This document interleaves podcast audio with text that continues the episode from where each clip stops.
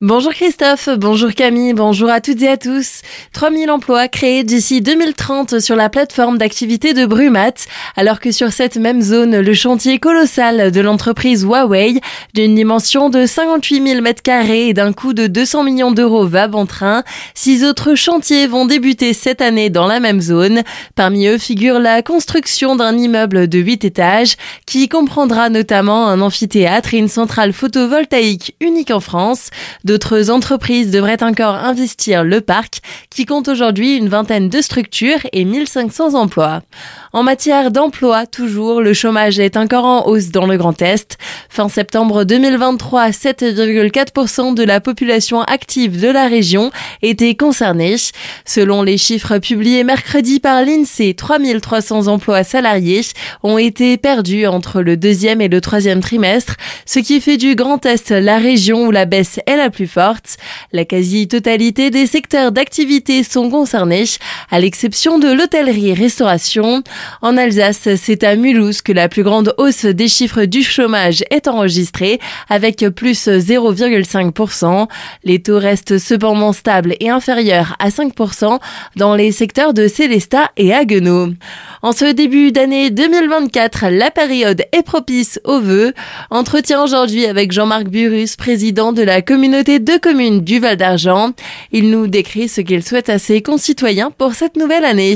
Ah bah tout simplement une bonne et heureuse année 2024 à toutes et à tous. Soyons solidaires les uns des autres, comme nous avons été suite à la mutualisation des frais pour la piscine et le théâtre, qui a été approuvé à l'unanimité lors de la dernière séance du conseil communautaire, et puis également notre geste de solidarité et de générosité à l'extérieur de nos frontières, mais pas de notre cœur, avec le vote d'une aide de 10 000 euros pour la ville de Srezic, ville jumelée de Sainte-Marguerite à la suite des inondations coulées de boue l'été dernier. Dans la communauté de communes du Val d'Argent, de nombreux projets devraient voir le jour cette année.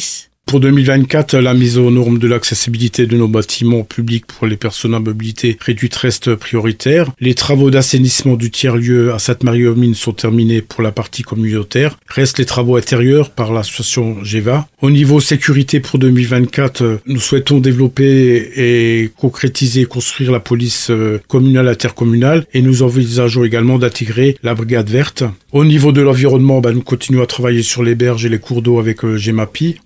Également fait un travail autour du bois grâce au programme Coopter avec la collaboration des communes, par exemple pour euh, l'approvisionnement au bois pour le projet de la halle au bois local avec le centre socio-culturel. Au niveau du projet de maison de santé, c'est un projet qui me tient à cœur. Après la belle aventure du centre de vaccination et qui reste à construire cette année, nous devons tout mettre en œuvre aujourd'hui, nous mobiliser afin d'éviter un futur euh, désert médical, donc en cours de construction. J'espère que d'ici la fin de l'année, on puisse avoir euh, un local qui est déjà identifié pour ce projet. Un travail sera aussi réalisé en matière de mobilité avant le transfert de la compétence au PETR au 1er janvier 2025 pour développer des alternatives de transport à l'échelle de toute l'Alsace centrale.